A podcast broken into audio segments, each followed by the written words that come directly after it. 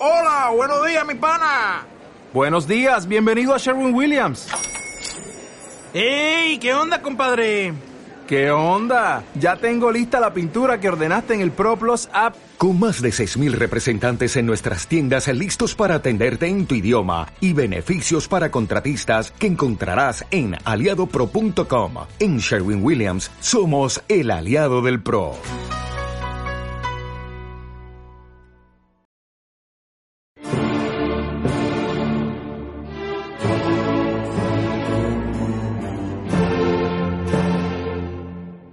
Recordar a nuestros maestros, un programa para reflexionar problemas de nuestro tiempo a la luz de los grandes pensadores.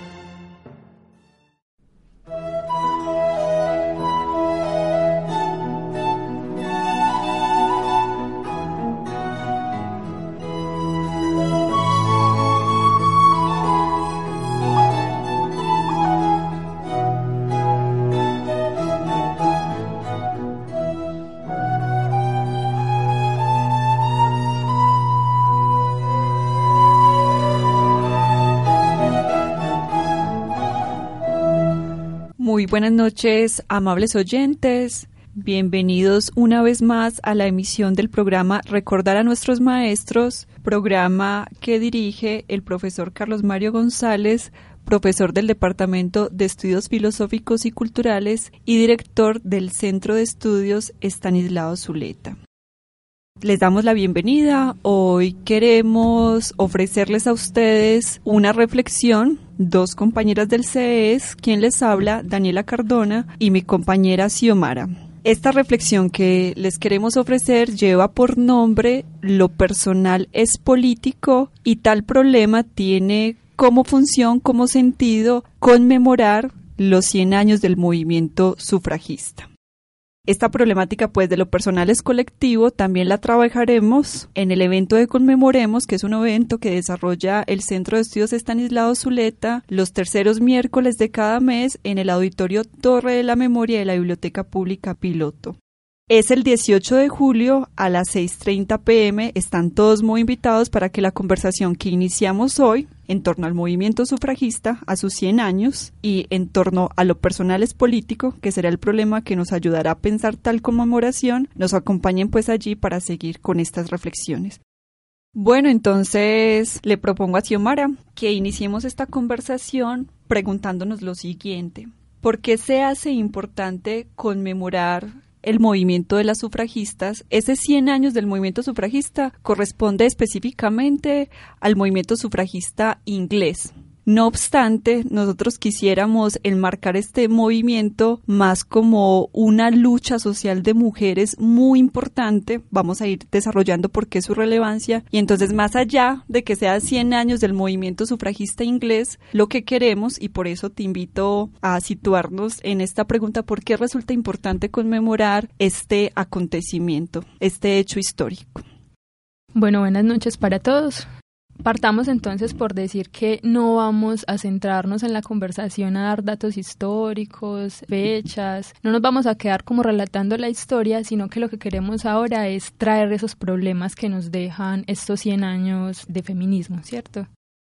Tenemos que 1918 fue el momento en el cual en Inglaterra fue aprobada la ley del sufragio femenino y que entonces estaríamos partiendo de esta fecha para datar en la actualidad esos 100 años del movimiento sufragista. Pero entonces, como hemos dicho, no queremos como meramente partir de ahí y situarnos en Inglaterra, sino ubicar el problema del movimiento sufragista en relación con el feminismo y con lo que significa en términos de reivindicaciones sociales para la mujer. Bueno, partamos entonces por decir que hay alguna idea que uno escucha eh, en muchos momentos y es que ¿por qué reivindicar algo que es liberal que es por unas encopetadas, pues que es, la expresión más común, por unas mujeres que ni siquiera estaban en una conciencia de un género, sino porque era que estaban luchando esas mujeres en ese momento. A ver, partamos entonces de ahí para decir que el movimiento feminista nace con el movimiento sufragista. Sin embargo, antes de eso habían unas mujeres que ya estaban luchando por una igualdad. Va a ser necesario irnos hasta el momento de la ilustración para reconocer ahí qué es lo que ocurre y cómo de ahí va a desprenderse más adelante el sufragismo y posteriormente el feminismo. Con la ilustración siglo XVIII aparece la expresión de los ilustrados por la defensa de la libertad, la igualdad y la propiedad también, y la fraternidad. Y hay una búsqueda por la construcción de los derechos del hombre, y acá hombre entenderlo como hombre, macho, varón, ¿cierto? Se da con eso y permite que se haga también lo que se llama la Revolución Francesa. Sin embargo, lo que permite eso de velar para las mujeres más que todo es que ellas no son esos hombres, ¿cierto? Que ellas no son sujetos de derecho y que por tanto ni siquiera son reconocidas como seres humanos. O sea, son unas mujeres que descubren que eso tan básico que es la ciudadanía o el ser sujetos de derecho, ellas no lo tienen y ya con eso, ¿qué problema entonces se configura y qué permite entonces la ilustración al dar esas luces o al iluminar a cierta parte de la humanidad con esas reivindicaciones, pero también qué es lo que oculta? Yo creo que estas mujeres lo que hacen es partir de eso que la ilustración les permite ver lo que les permite agarrar para incluso irse en contra de eso que la ilustración misma está ocultando. Está ocultando una definición de mujer, está ocultando, o bueno, que más que ocultar una definición de mujer, está mostrando precisamente que, que es muy oscura esa definición de mujer o muy esencialista y que incluso con eso está configurando o defendiendo una estructura patriarcal. Ahí con la llegada de la ilustración entonces podemos decir que llega con fuerza, con mucha fuerza, el patriarcado y a su vez el capitalismo. Me parece muy importante que si tú ves lo de la Revolución Francesa, para poder pensar por qué emerge con más fuerza la reivindicación de los derechos por parte de la mujer y ya qué conexión tendría con el movimiento sufragista y con la emergencia del feminismo ya como movimiento. Nos decías entonces que el feminismo podría ubicarse como hijo del sufragismo, pero también podríamos decir con lo que acabas de desarrollar en tu palabra que el feminismo realmente tendría como su primera semilla, sin desconocer todo lo que ocurrió antes de la Revolución Francesa, pero entendiéndolo como un momento histórico donde algo ocurrió en relación con las reivindicaciones de las mujeres, y es que dijiste, si la Revolución Francesa puso en la palestra pública que los hombres estaban reivindicando derechos y libertades en el ámbito jurídico, en el ámbito de la propiedad, etcétera, en el ámbito político, obviamente. ¿Qué pasaba con una ilustración que empezaba a hablar de la libertad para la humanidad, pero que se les olvidaba que en esa humanidad también estaban las mujeres? Y me parece muy interesante que hables de como esa relación en términos de oposición y es la ilustración es un iluminismo porque permite la emergencia del individuo, el posicionamiento de la razón para que el ser humano pueda pensar la sociedad en la que vive, pueda dirigir sus destinos pero en todo eso que se proyectaba como un ideal muy importante, se dejaba en lo oscuro, ese iluminismo no llegaba entonces a iluminar lo que tendría que ser también derechos y reivindicaciones para la expansión del ser de la mujer. Tenemos entonces esa problemática con la Revolución Francesa y con la Ilustración. La Ilustración niega los derechos que está ofreciendo al hombre, se los niega a las mujeres, pero hay algo muy interesante que tú me decías en otro momento, pero las mujeres supieron leer qué era lo que estaban reivindicando los ilustrados. Toman lo que están reivindicando los ilustrados para empezarlo a reivindicar para ellas. Una autora decía, el feminismo es hijo de la ilustración, pero la ilustración no es feminista.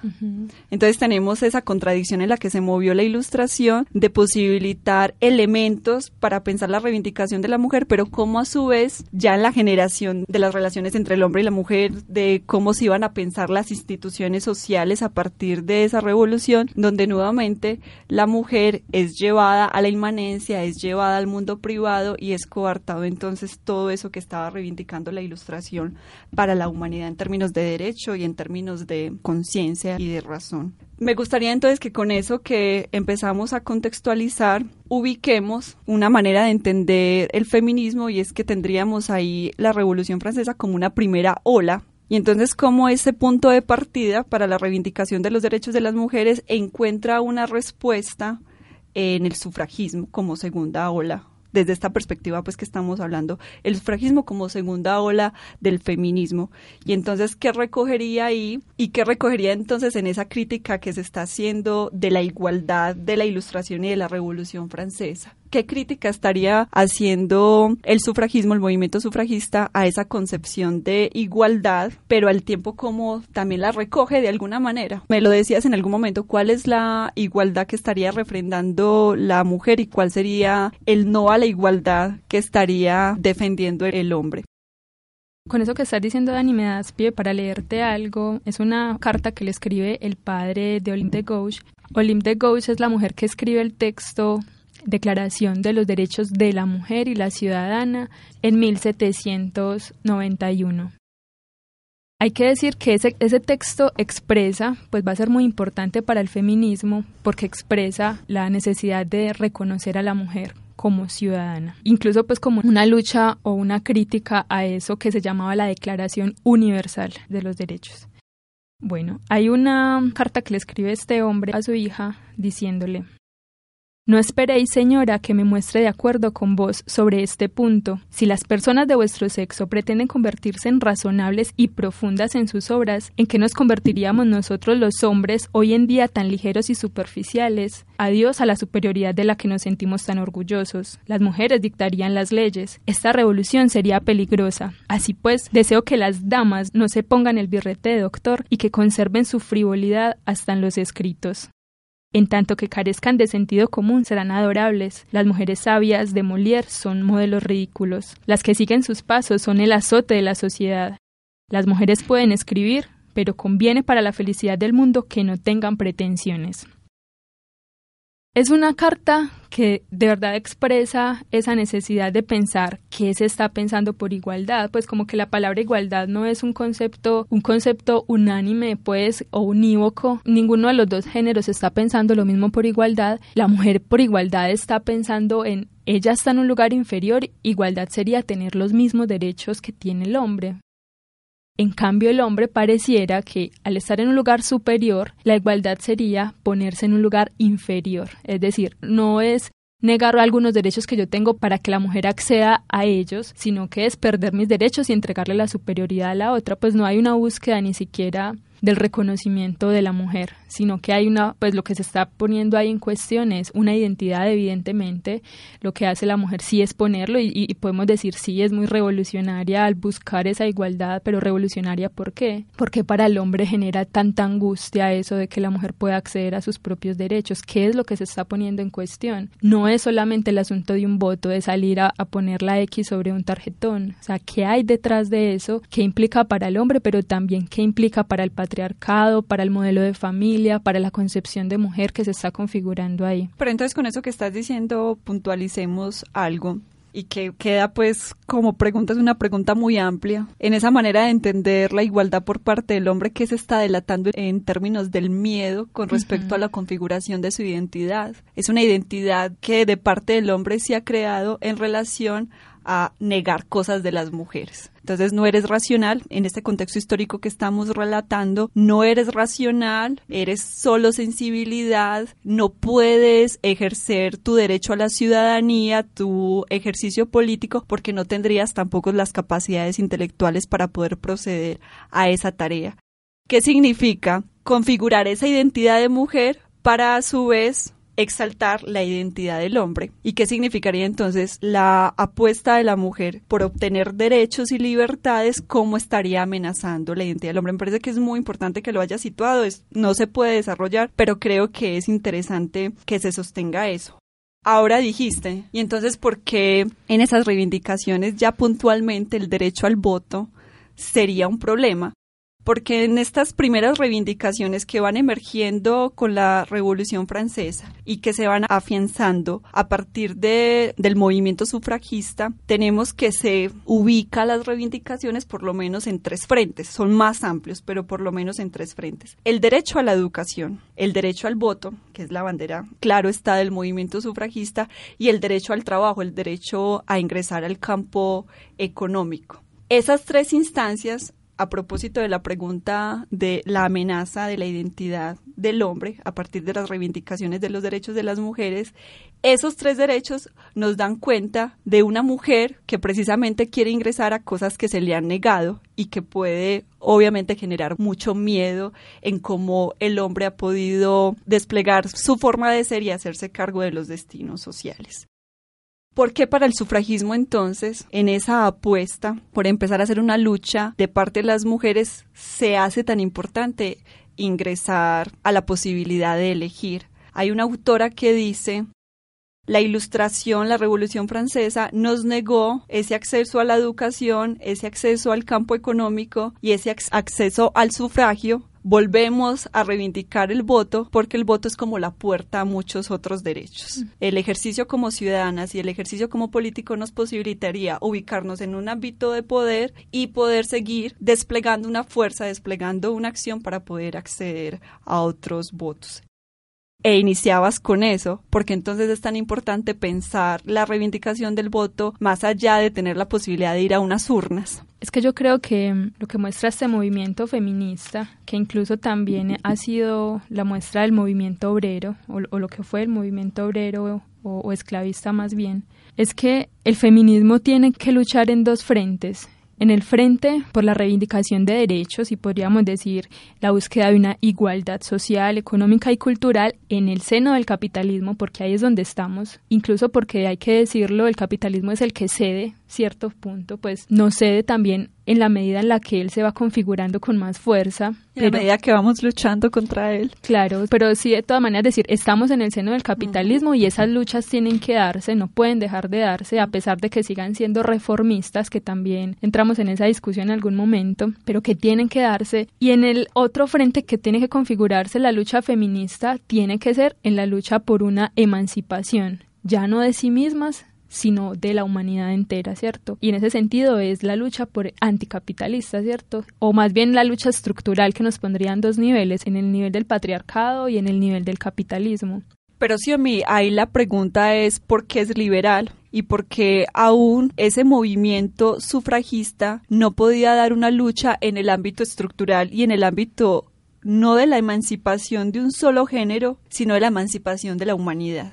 Y entonces debemos recordar con lo que iniciábamos. El movimiento sufragista encuentra su lugar de posibilidad a partir de la Revolución Francesa y a partir de la Ilustración. Pero no podemos olvidar que tanto Revolución Francesa como Ilustración tienen como enfoque y como paradigma lo liberal.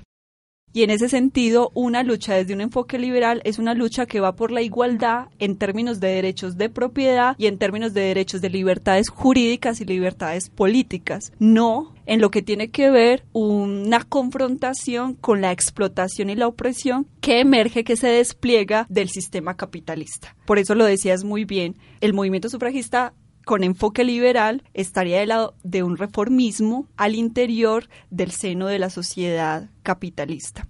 La pregunta es por qué podíamos llegar hasta ahí. Aún no contábamos con suficientes elementos para poder mirar el problema a nivel estructural. E incluso uno podría decir y eso es algo que tocaremos de manera más profunda en la conversación del próximo lunes y es cómo entonces la lucha del movimiento obrero y de las mujeres obreras tuvo lugar en la lucha de las mujeres sufragistas. ¿Qué relación hubo ahí? ¿Qué tensiones hubo ahí?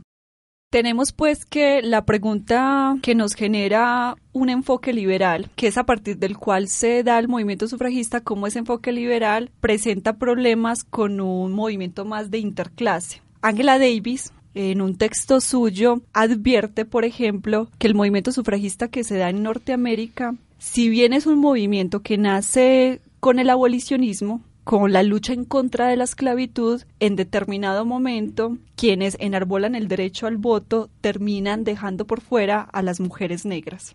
de igual manera terminan dejando por fuera a las mujeres obreras es muy difícil el problema de por qué un enfoque liberal terminaría dejando por fuera un enfoque que tenga que ver con el problema de clase y con el problema de la raza. Sin embargo, para no dejar esto desde una mirada sesgada, habría que decir que esto lo advierten ciertas mujeres y vuelve a salir la voz de que es necesario juntar la problemática de las negras, de las obreras y de las sufragistas, pero esto lo desarrollaremos con más cuidado. Aquí la pregunta que queda es ¿qué imposibilidades o qué límites pone la relación de una reivindicación por el lado del género y por el lado de la clase.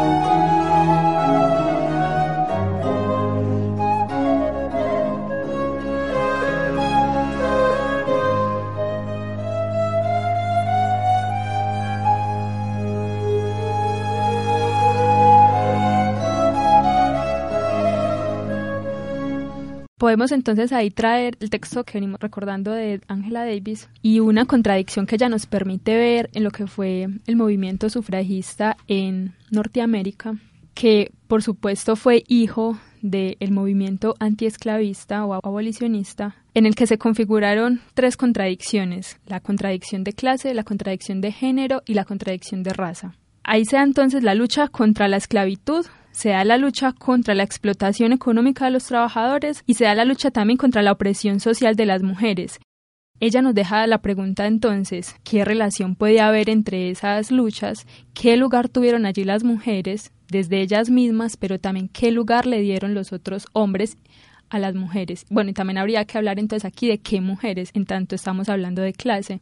Al interior del movimiento, al interior incluso del, género, del género mujer, nos encontramos entonces que tenemos la clase burguesa y la clase obrera y que esas dos mismas clases no podían entrar en relación en ese momento. Las mujeres entonces empiezan a descubrir, las obreras específicamente, pero aparte también las negras, que el movimiento que se estaba configurando las dejaba ellas por fuera, precisamente por la configuración de esa definición de igualdad, que como bien lo decías ahora, es una igualdad en términos más de la propiedad privada y pues si la mujer obrera no tiene propiedad privada, eso inicia, eso por supuesto la deja por fuera y más aún a la mujer negra. En ese sentido y en esas tensiones que se dan, ¿cómo se configura entonces un movimiento feminista que tiene todas esas contradicciones, pero aparte que puede reconocerse como imposibilitado también si no junta raza, clase y género si no los junta, si no los complejiza, pues no es juntarlos solamente como agrupar, sino también entender la complejidad que hay en cada una de ellas. Si no las junta, si no las complejiza y no las lleva a un escenario político, ¿qué puede configurarse entonces? Esa yo creo que es la pregunta que nos queda en este momento con el feminismo que tenemos y más aún si vamos, y hay que qué pena el salto,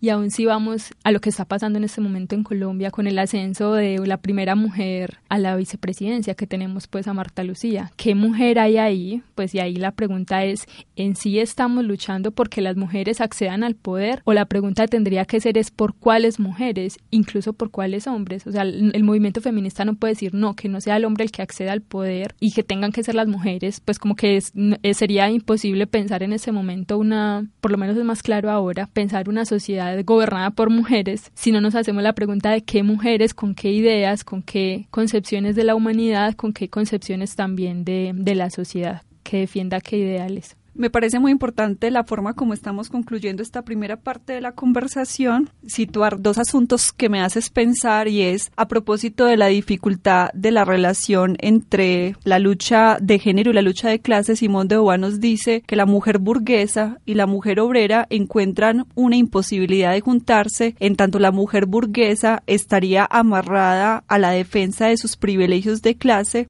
y la mujer obrera estaría en lucha por ampliar sus medios de vida, por mejorar sus condiciones de trabajo, por ampliar sus salarios y cómo entonces los privilegios por los cuales no quiere renunciar la mujer burguesa obtura la lucha de poder acceder a unas mejores condiciones a nivel económico. Eso sería un ejemplo necesario a tener en cuenta.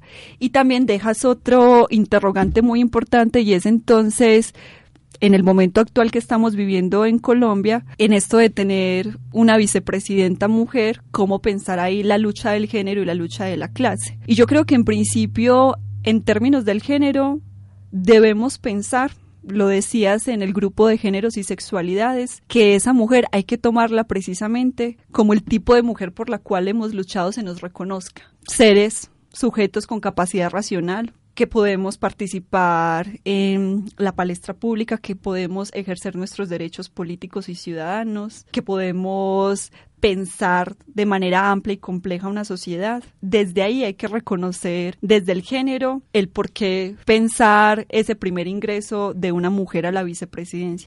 Pero de otro lado, si matizamos eso con la pregunta por la clase, ya es esa mujer qué tipo de clase y qué tipo de intereses económicos enarbola que puede estar reeditando eso de no estar a favor de los intereses de una clase oprimida, de unas mujeres obreras. Y ahí nuevamente aparece esa tensión.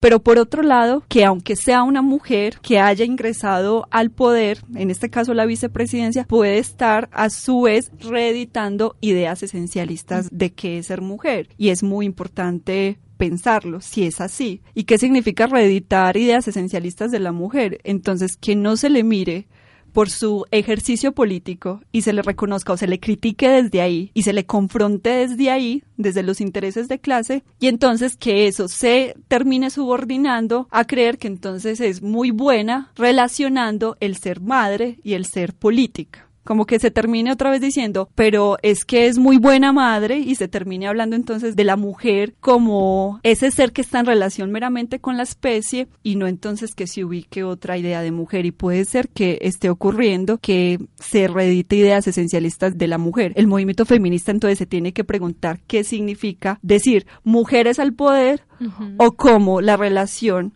de las diferentes reivindicaciones de los oprimidos, raza, clase, etcétera, tendrían entonces que pensar mucho más esa idea de mujeres al poder. ¿Qué mujeres, con qué intereses y con qué ideas de mujer? Ideas de mujer que diríamos tendrían que estar del lado de la emancipación. Dicho esto, se nos ha terminado el tiempo. Esto queda en punta, esto es un problema muy amplio. Los invitamos entonces a que continuemos esta conversación el próximo lunes y más aún que la continuemos el 18 de julio a las 6.30 pm en la Biblioteca Pública Piloto en la conmemoración Lo Personal es Político a 100 años del movimiento sufragista. Nuestro agradecimiento al Grupo de Géneros y Sexualidades, grupo del Centro de Estudios Estanislao Zuleta que nos ha posibilitado estas reflexiones y nuestro agradecimiento a Jorge que está en cabina y que posibilita que esta emisión llegue a todos ustedes. Muy buenas noches, eh, muy buenas noches, Xiomara. Buenas noches.